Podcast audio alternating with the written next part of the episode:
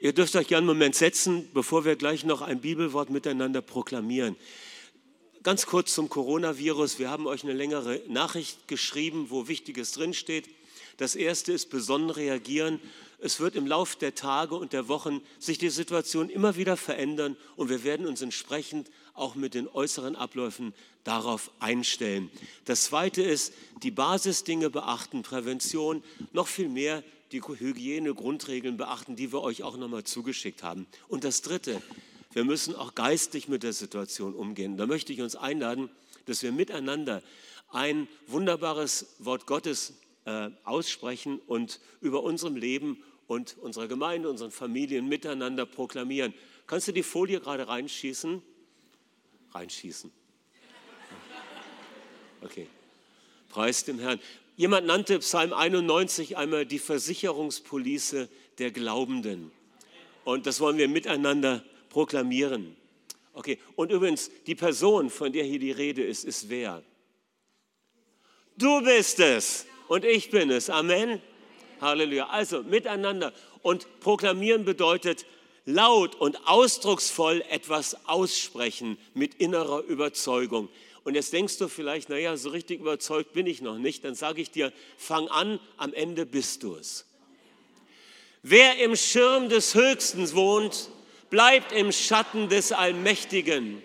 Ich sage zu dem Herrn, meine Zuflucht und meine Burg, mein Gott, ich vertraue auf ihn. Denn er rettet dich von der Schlinge des Vogelstellers, vor der verderblichen Pest. Mit seinen Schwingen deckt er dich und du findest Zuflucht unter seinen Flügeln. Schild und Schutzwehr ist seine Treue. So begegnet dir kein Unglück und keine Plage naht deinem Zelt. Denn er bietet seinen Engeln für dich auf, dich zu bewahren auf allen deinen Wegen. Auf den Händen tragen sie dich damit du deinen Fuß nicht an einen Stein stößt. Auf Löwen und Vipern trittst du, Junglöwen und Schlangen trittst du nieder. So begegnet dir kein Unglück. Du fürchtest dich nicht vor dem Schrecken der Nacht, vor dem Pfeil, der am Tag fliegt, vor der Pest, die im Finstern umhergeht, vor der Seuche, die am Mittag verwüstet. Tausende fallen an deiner Seite, Zehntausende an deiner Rechten. Dich erreicht es nicht.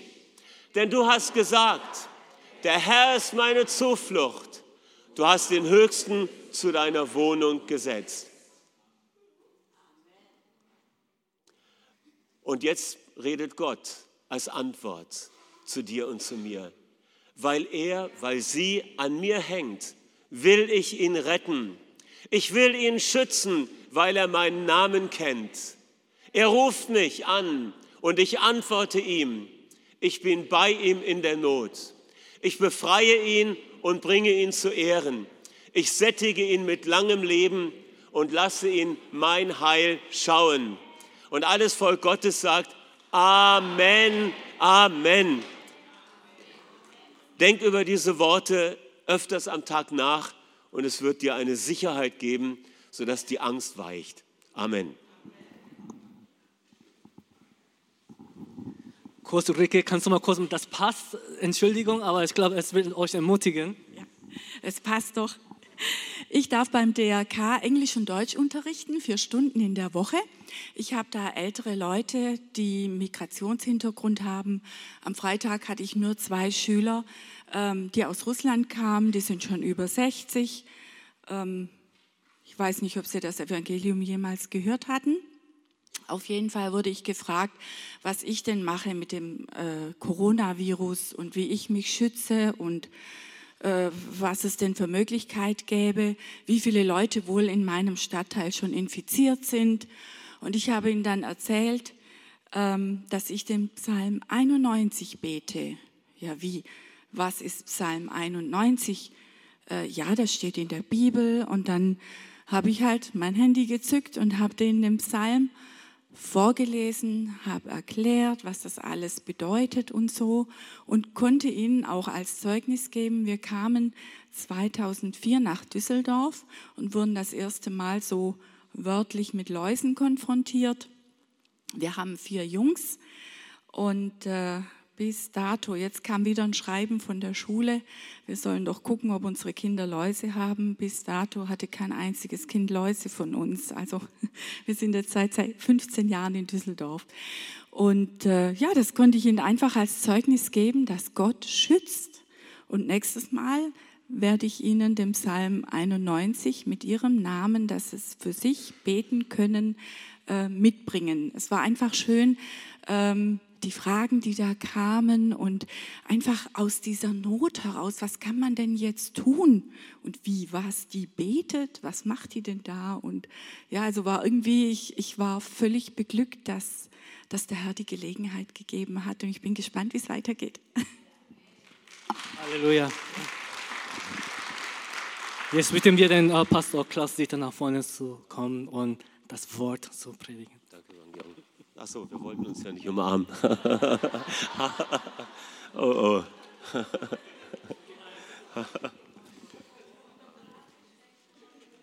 ich weiß noch, als ich mich vor einigen Wochen mit einem lieben Ehepaar aus China traf, da fragte ich sie, wo kommt ihr denn aus China her? Und dann sagen sie ja aus der Stadt Wuhan, aber wir waren jetzt ein Jahr nicht da. ja, Wang Yong, so geht das, ne? Okay, wir haben ein Monatsthema oder besser gesagt, ja, wir haben ein Monatsthema und der Herr gibt uns auch heute unser tägliches Wort. Vater, wir danken dir für dein Wort und wir vertrauen dir, dass dein Wort uns erreicht und dass es uns lehrt, was uns nützlich ist und dass es uns inspiriert und fest und gewiss macht in deiner Wahrheit. Amen. Preis dem Herrn. Wir haben ein interessantes Thema. Wir äh, lesen vielleicht zu Eingang zwei Bibelstellen und zwar aus dem ersten Johannesbrief, da heißt es, wir lieben, weil er uns zuerst geliebt hat. Und dann heißt es weiter, meine Kinder, lasst uns nicht mit Wort und nicht mit Reden lieben, sondern mit Tat und Wahrheit. Oder auf gut Deutsch würde man sagen, unsere Liebe darf sich nicht in Worten und schönen Reden erschöpfen, sondern sie muss sichtbar werden in einem Glauben, der in der Liebe tätig wird. Gut, den Nächsten lieben ist einer der Grundwerte, Menschenlieben ist einer der Grundwerte der Jesushausgemeinde. Unser Monatsthema ist ja die fünf Kernwerte der Gemeinde. Und unser Monatsthema heute ist, oder unser Tagesthema heute ist Menschen lieben. Im Januar haben wir über Gott begegnen gesprochen. Diesen Monat sprechen wir darüber, was es bedeutet, Menschen zu lieben. Und das Interessante ist ja hier der Stellenwert dieses zweiten Puzzleteils. Dieses zweite Puzzleteil, Menschen lieben, setzt das erste zentrale Puzzleteil, Gott begegnen, unbedingt voraus.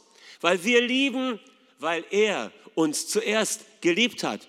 Und so wird deutlich, dass hier dieses Puzzleteil, äh, die, diese Begegnung mit Gott, diese Liebeserfahrung, die Gott uns schenkt, die Voraussetzung dafür überhaupt ist, dass wir lieben können. Weil es ist einfach gut, sich immer wieder an Grundsätzliches über Gottes Liebe zu erinnern. Was ist so wichtig oder so grundlegend? Gottes Liebe steht am Anfang. Und zuerst kommt die Gabe und danach kommt das Gebot. Gott liebt uns und dann können wir auch lieben. Liebe ist Gottes Wesensart. Er hat nicht nur Liebe, er ist Liebe, unausschöpflich. Gottes Reservoir an Liebe wird nie ausgeschöpft. Seine Liebe ist Quelle und Strom zugleich. Und schließlich alles fängt mit Gottes Liebe an. Gottes Liebe ist die allererste Liebe der Zeit nach. Gott ist von Ewigkeit her und er ist Liebe. Und es ist auch die höchste, äh, die erste Liebe im Hinblick auf die Ordnung. Es ist die höchste Art der Liebe, die es überhaupt gibt. Die Liebe Gottes. Und sie ist eine immerwährende Einladung. Du kannst nur von dieser Liebe leben. Und du kannst auch Menschen nur lieben aufgrund dieser Liebe. Du kannst auch dich selber nur akzeptieren und lieben, wenn du dich von Gott geliebt weißt. Wir lieben, weil er uns zuerst geliebt hat. Und so können wir uns annehmen und uns lieben mit unserer krummen Nase und den Ohren und der Haarfarbe, wo wir denken, die andere Person ist doch viel attraktiver. Gott hat Ja zu dir gesagt, deshalb kannst du es auch. Und du kannst Gott zurücklieben.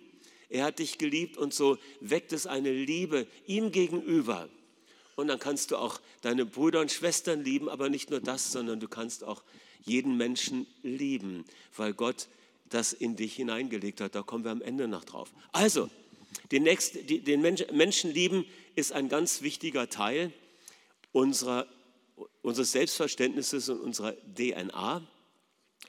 Und es hat als Voraussetzung eben die Erfahrung der Liebe Gottes.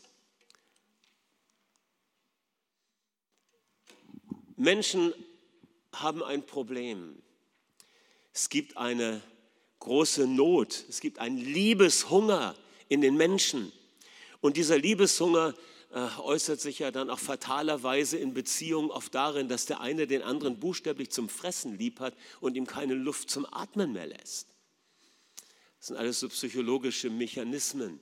es gibt einen tiefen Liebeshunger in einem jeden Menschen, der auf dieser Erde lebt. Und das hat zu tun mit der, verlorenen, mit der Suche nach dem verlorenen Paradies. Ja, der Garten Eden ist verloren gegangen, ist ein starker Verlust da. Die erste Familie der vollkommenen Liebe zerbrach, als der Mensch den Hochverrat äh, begangen und sich von Gott gelöst hat. Und seit dem Sündenfall haben Menschen diesen letzten Bezugspunkt, nämlich den Schöpfer Gott, den Vater der Liebe, verloren. Und seitdem sind sie auf der Suche nach dem, was ihnen verlustig gegangen ist. Und dieser Verlust der ursprünglichen Liebesbeziehung, zum himmlischen Vater lässt eine Frage aufbrechen. Wer bin ich überhaupt? Welchen Sinn macht das Ganze? Wo gehöre ich hin? Wo komme ich her? Wo gehe ich hin? Ist denn da niemand da draußen, der mich liebt? Bin hineingeworfen in eine Existenz, die ich mir selber nicht ausgesucht habe. Ich bin einfach geworden und jetzt bin ich hier und ich weiß nicht woher und wohin. Ist denn da keiner, der mich liebt? Das ist der Schrei oft nicht so laut, sondern still und quälend den Menschen umtreibt. Und die Antwort auf diesen Schrei ist die Liebeserklärung Gottes. Aber das ist die Not der Menschen. Ja? Und äh, dieser Schrei im Herzen, der hat natürlich verschiedene Wurzeln. Diese Not, die Menschen umtreibt und sie fragen lässt, was macht das Ganze für einen Sinn? Es ist alles das Ergebnis von dem Liebesdefizit, das seit dem Sündenfall die Menschheit geprägt hat.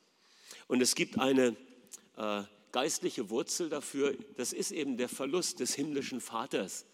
Und es gibt eine soziologische Wurzel, das ist der fehlende Vater im Umfeld.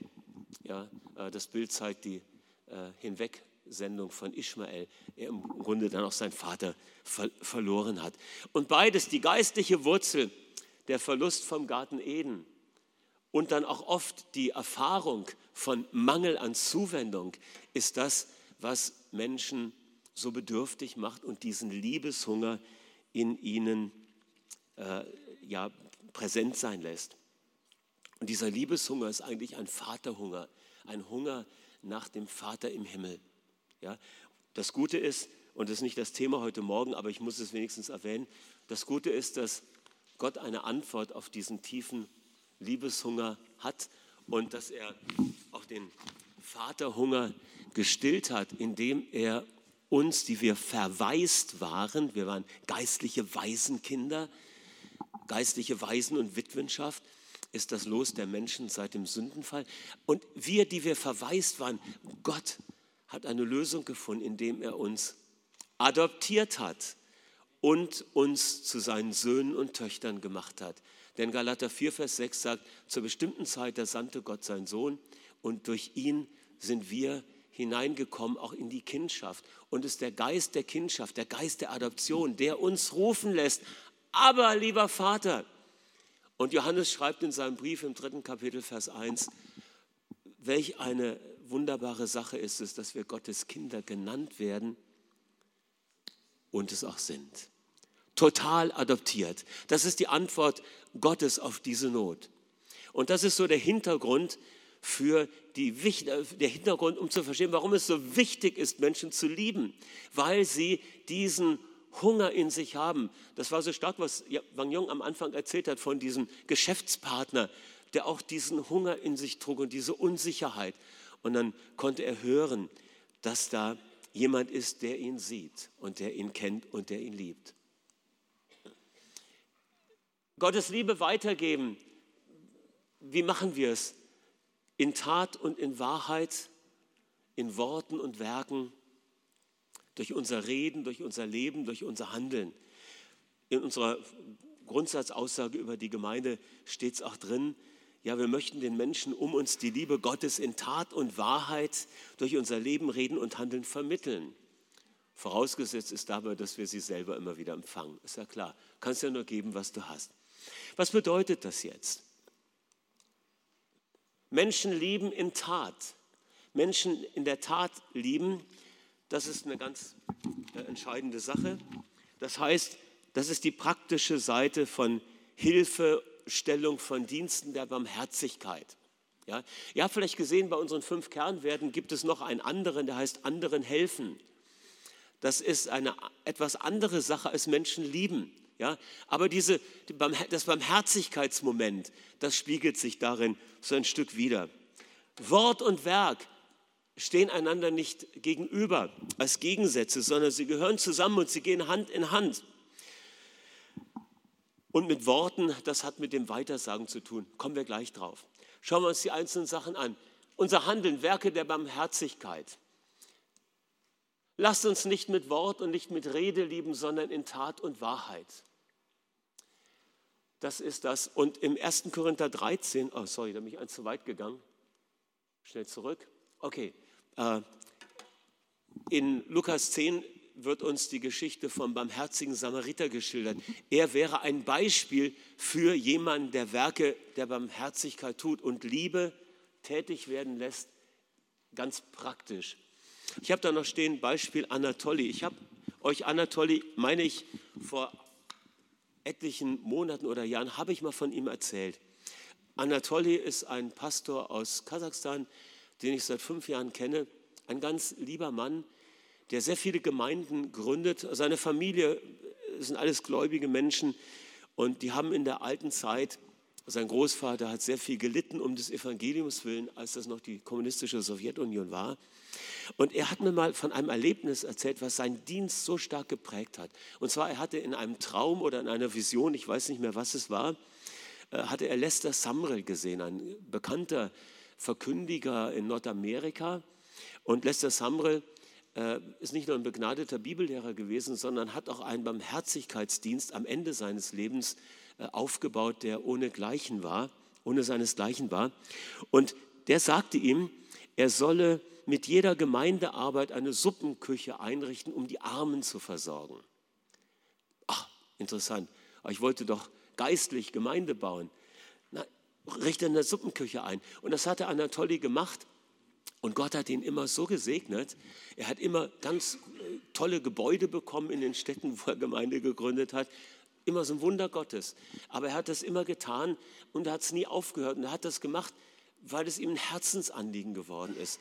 Und wir haben die Suppenküche auch gesehen und äh, auch einige Leute. Und er wird angegriffen von den Nachbarn, weil denen das unangenehm ist, dass diese Obdachlosen zu bestimmten Zeiten dann durch die Straße gehen. Aber er bleibt dabei und er, er speist die Armen. Werke der Barmherzigkeit. Okay? Ganz wichtig. Da wird Liebe praktisch. Menschen lieben in der Tat und Menschen lieben in der Wahrheit. Was bedeutet das? Ich glaube, das hat damit zu tun, dass unsere Motivation die richtige ist. Wir lieben Menschen in Wahrheit, nämlich in der rechten Motivation. Und da lesen wir hier in 1. Johannes 4, Vers 19, wir lieben, weil er uns zuerst geliebt hat. Das heißt, das ist der Impuls, der uns drängt, auch Menschen zu lieben. Und so sagt, äh, heißt es dann hier auch, wenn ich meinen ganzen Besitz an die Armen verteile, aber keine Liebe habe, dann nützt es mir nichts. Das ist äh, 1. Korinther 13, wo die Liebe beschrieben wird. Und am Anfang beschreibt Paulus ja, Mensch, wenn ich all das mache und alle geistliche Vollmacht praktiziere und wenn ich da sozial karitativ unterwegs bin und meinen Besitz weggebe, das ist alles gut für die Leute, die das dann empfangen. Gar keine Frage. Ja, für die ist das sehr nützlich, wenn du deinen Besitz verteilst. All das, was du an Vermögen hast, was du nicht brauchst. Da freuen sich die Armen drüber. Aber wenn du das tust ohne Liebe, den anderen nützt es trotzdem, aber dir nützt es nichts, weil es eine falsche Motivation. Du tust es vielleicht aus Zwang, aus Nötigung, dann tust du es nicht aus Freiheit oder du tust es aus, äh, ja, um, um dich selbst zu beweihräuchern oder um andere zu beeindrucken oder was auch immer, dann ist es dir nichts nütze. Die Motivation muss stimmen. Es ist die Liebe Christi, die uns in Bewegung setzen soll. So viel zur Motivation unseres Handelns in Liebe. Und das Dritte, wir lieben Menschen mit Worten. Das ist ein ganz wichtiger Faktor, weil Menschen lieben wir mit Worten, weil Worte das sind, wodurch Menschen gerettet werden. Ihr Lieben, lasst uns das nie vergessen. Es sind Worte, durch die Menschen gerettet werden. Und es sind Worte, die nicht vom Himmel kommen, sondern es sind Worte, die durch deinen Mund kommen und durch meinen Mund. Apostelgeschichte 10, 23 und 11, 14. Das ist die Geschichte von dem römischen Hauptmann Cornelius, könnt ihr zu Hause nachlesen. Er hörte durch den Boten Gottes, dass er den Petrus rufen soll in sein Haus. Warum? Weil er wird Worte sprechen, durch die du und dein ganzes Haus gerettet werden. Ja? Petrus bringt Worte mit, die zur Rettung dienen. Was hat Petrus erzählt? Wie das Wetter morgen wird, wie der Coronavirus sich ausbreiten wird? Nein, er hat erzählt, was Jesus Christus getan hat. Worte, die zur Errettung führen, das ist die Botschaft des Evangeliums. Und deshalb ist es so wichtig, dass wir diese Worte auch weitergeben. So wie Paulus sagt, die Liebe Christi drängt uns, nicht nur um gute Werke zu tun, sondern natürlich das Allerwichtigste. Wir sind Gesandte an Christi Stadt und Gott selbst ist es, der zur Umkehr ruft, lasst euch versöhnen mit Gott. Mit anderen Worten, wir verkündigen das Evangelium unverschämt. Denn ich schäme mich des Evangeliums von Christus nicht. Es ist die Kraft Gottes zur Rettung für alle, die es vertrauensvoll annehmen. Unverschämt, ohne sich zu schämen. Du musst dich nicht für das Evangelium entschuldigen. Entschuldigung. Du musst dich doch nicht für das Evangelium entschuldigen, dass du Menschen die beste Nachricht aller Zeiten weitergibst, dass du Menschen sagst, dass Gott sie liebt. Muss man sich dafür entschuldigen? Dafür musst du dich niemals entschuldigen. Es ist die Botschaft, auf die die Menschen ganz tief warten. Warum? Weil da ein Liebeshunger ist, weil da ein Schrei ist. Ist denn da keiner, der mich kennt? Ist denn da keiner, der mir helfen will? Deshalb ist es so wichtig, dass wir diese Botschaft weitergeben. In Weisheit, in Kreativität, mit Gaben des Geistes, ohne Gaben des Geistes, beim Kaffee trinken oder auf der Straße, mit Zetteln oder ohne Schriften, wie auch immer. Es sind Worte, die Menschen zur Errettung bringen. Amen. Okay. Menschen lieben, und das ist jetzt ein ganz wichtiger Punkt, es ist Gottes Wesensart und auch unsere. Es wäre fatal, wenn wir diese Gedanken oder diesen DNS-Teil Menschen lieben verstehen würden als, eine, als einen moralischen Appell. Das wäre das Fatalste. Wenn jemand heute aus der Predigt geht und sagt, der Klaus Dieter hat an uns appelliert, wir sollen uns mal anstrengen, freundlicher zu Menschen zu sein, dann habe ich irgendwas ganz schrecklich falsch gemacht. Darum geht es überhaupt nicht. Es geht darum, dass wir verstehen, dass wir liebesfähig geworden sind, weil Gott uns ein Liebeswesen, eine Liebesnatur eingepflanzt hat, nämlich Christus, der in uns lebt und durch uns liebt. Was ist die Grundlage dafür? Gottes Wesensart ist es, dass er Menschen liebt. Ja, das ist äh, ganz wichtig.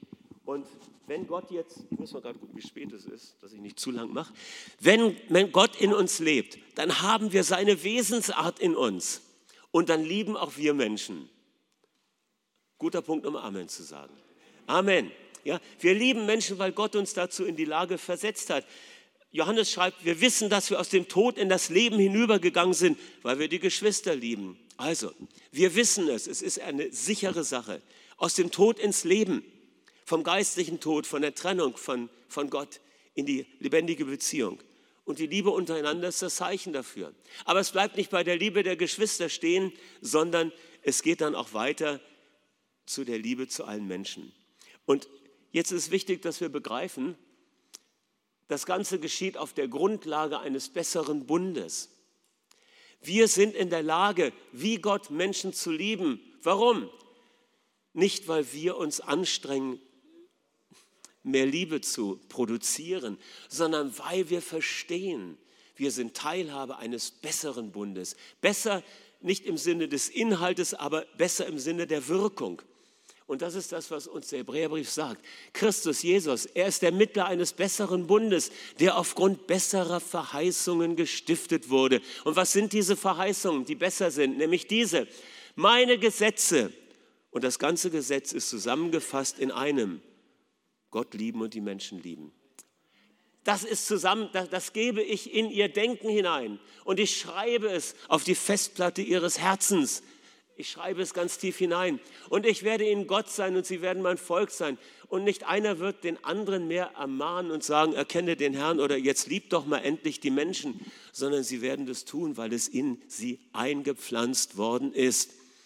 Christus lebt in dir und er liebt durch dich. Die Grundlage eines neuen Bundes. Menschen lieben ist letztlich meine, deine Entscheidung. Wir entscheiden uns dazu. Wie kann das passieren? Nehmen wir mal so ein Beispiel.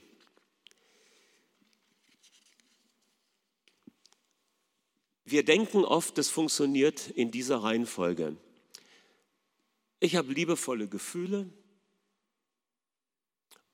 und deshalb habe ich liebevolle Gedanken und deshalb verhalte ich mich liebevoll.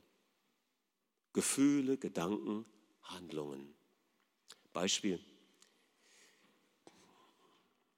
Der Heini ist ein richtiger Heini, der ist mir absolut unsympathisch. Mein Gefühl, den mag ich nicht. Ich weiß gar nicht warum, aber irgendwie mag ich den nicht. Und da heraus kommen die Gedanken, Mensch, hoffentlich begegne ich dem nicht. Und die Handlung ist dann, da hinten kommt der Heini, ich gehe ihm mal aus dem Weg. Okay? So funktioniert das Reich Gottes nicht. Womit fängt es an? Und das ist das, was heute passiert. So war es früher. Du hast Gefühle gehabt und daraufhin Gedanken und daraufhin Verhalten entwickelt. Heute ist das anders. Es fängt mit Gedanken an. Ah, da ist der Heini. Ah, ist ein Heini, aber Gott liebt den Heini. Und ich entscheide mich, den Heini auch zu lieben. Ein liebenswerter Heini soll es sein. Das sind die Gedanken. Und aus, aufgrund der Gedanken werde ich offensiv. Ich gehe mal bewusst auf den Heini zu und spreche ihn heute mal freundlich an. Vielleicht ist da ja was im Heini, was ich noch gar nicht kenne. Und am Ende merke ich, oh, das fühlte sich gar nicht schlecht an. Äh, irgendwie, der Heini, der ist mir gar nicht mehr so unsympathisch. Versteht ihr den Unterschied? Liebeskreise ziehen. Menschen bewusst in den Radius deines Herzens einschließen, indem du auf sie zugehst mit einer Unbefangenheit. Ja, auch wenn es dir vielleicht, wenn es eine Person ist, wo es dir schwerfällt, weil die dir nicht unmittelbar sympathisch ist. Ja, lass dich doch mal drauf ein. Nicht die Gefühle sollen deine Gedanken und dein Handeln bestimmen, sondern deine Gedanken sollen deine Entscheidung zum Handeln bestimmen und dann kommen auch die Gefühle. Und das ist ein Weg, den wir gehen können. Und es ist letztlich auch unsere Entscheidung. Wir können uns entscheiden, Menschen zu lieben. Das Fazit. Wir lieben Menschen nicht nur mit Worten, sondern auch mit Werken. Wir lieben sie durch das Zeugnis unseres Glaubens und durch Taten der Barmherzigkeit. Und wir vernachlässigen weder das eine noch das andere. Ja? Es mag sein, dass du in deinem persönlichen Gabenprofil einen Schwerpunkt hast, auf der Barmherzigkeit. Und dann ist es gut, wenn du die Person bist, die ein Team äh, mitleitet, wo ihr Krankenbesuche macht und Menschen beim Einkaufen helft. Alles wunderbar. Aber trotzdem wirst du auch immer wieder Gelegenheiten finden, um von Jesus weiterzusagen. Und wenn du jemand bist, dem das gar nicht so liegt, ach, ich habe da gar nicht so Freude dran, jetzt so praktisch was zu machen. Ich möchte am liebsten ja, in der Kraft des Geistes Menschen mit der Liebe Gottes überwältigen. Ja, dann machst du das schwerpunktmäßig. Aber du wirst dich nicht entziehen, wenn deine Nachbarin Hilfe braucht und du wirst auch ihr dann mal die Einkaufstasche gerne hochtragen. Es schließt sich nicht aus. Wir sollen nie polarisieren. Und das Entscheidende ist, weil Jesus in uns lebt, können wir Menschen lieben. Wir können sie annehmen und lieben. Und das fängt mit einer Entscheidung an. Und es ist die Entscheidung, dass wir auf die Kraft der neuen Schöpfung rechnen. Du kannst niemanden lieben aus dir heraus. Ich kann niemanden lieben aus mir heraus. Aber Gott hat die Liebesfähigkeit geschenkt. Und wenn ich mich darauf berufe, dann wird es freigesetzt. Preis dem Herrn. Ist das nicht gut? Das, ist, das Evangelium ist immer so, dass es uns überholt. Ja, wir müssen nie hinterherhecheln, wie kriege ich das endlich hin, sondern es ist immer geschenkweise da. Aber da müssen wir uns darauf einlassen, dürfen uns darauf einlassen. Und wenn du selber auch noch liebesbedürftig bist, Liebeshunger spürst, Liebe Gottes ist da. Und ich werde noch kurz beten, dass Gott den Liebeshunger stillt, wenn er irgendwo in Herzen gerade so rumnagt. Äh, ja, die Liebe Gottes füllt diesen Raum, die Freude Gottes füllt diesen Raum. Der Herr ist hier, um dich zu umarmen, um dir einen virenfreien, äh, negativ virenfreien Kuss vom Himmel zu geben, aber den Kuss seines Wortes, seiner Wahrheit, der dich im Herzen belebt und lebendig macht und, und liebesfähig macht. Okay? Lass uns aufstehen. Halleluja. Vater, wir danken dir von ganzem Herzen für deine Treue. Und wir danken dir, dass du uns diese Aspekte so wichtig gemacht hast als etwas, was das Leben unserer Gemeinde charakterisieren soll. Herr, so danken wir dir auch gerade jetzt, dass du alle Menschen hier in diesem Raum, die einen starken Liebeshunger haben aufgrund eines Liebesdefizites, dass du sie berührst. Auch jetzt in den verbleibenden Minuten, die wir hier sind. Heiliger Geist, wir bitten dich, dass du die Liebe des Vaters ausgehst in die Herzen. Es ist das, was du gerne tust und was du auch jetzt wirkst.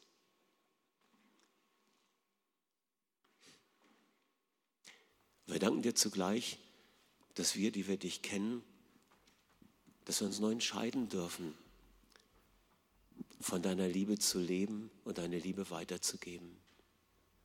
Wir wollen uns freimachen von dieser Borniertheit, wo wir Menschen ausgrenzen, weil wir sie eingeschubladet haben.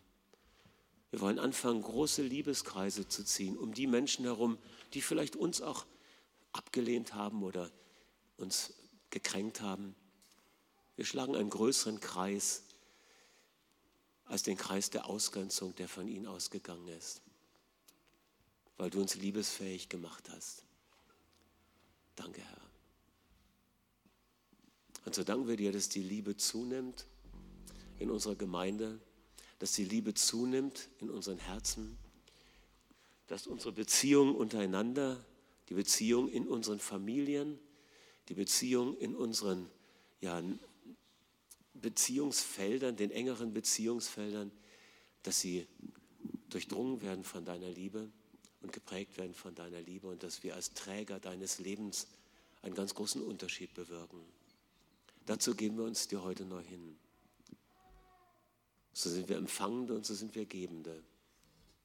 Und du sendest uns in diese Welt als Salz und Licht, als Schafe mitten unter Wölfen, als Menschen, die lieben können, weil sie zuerst von dir geliebt worden sind.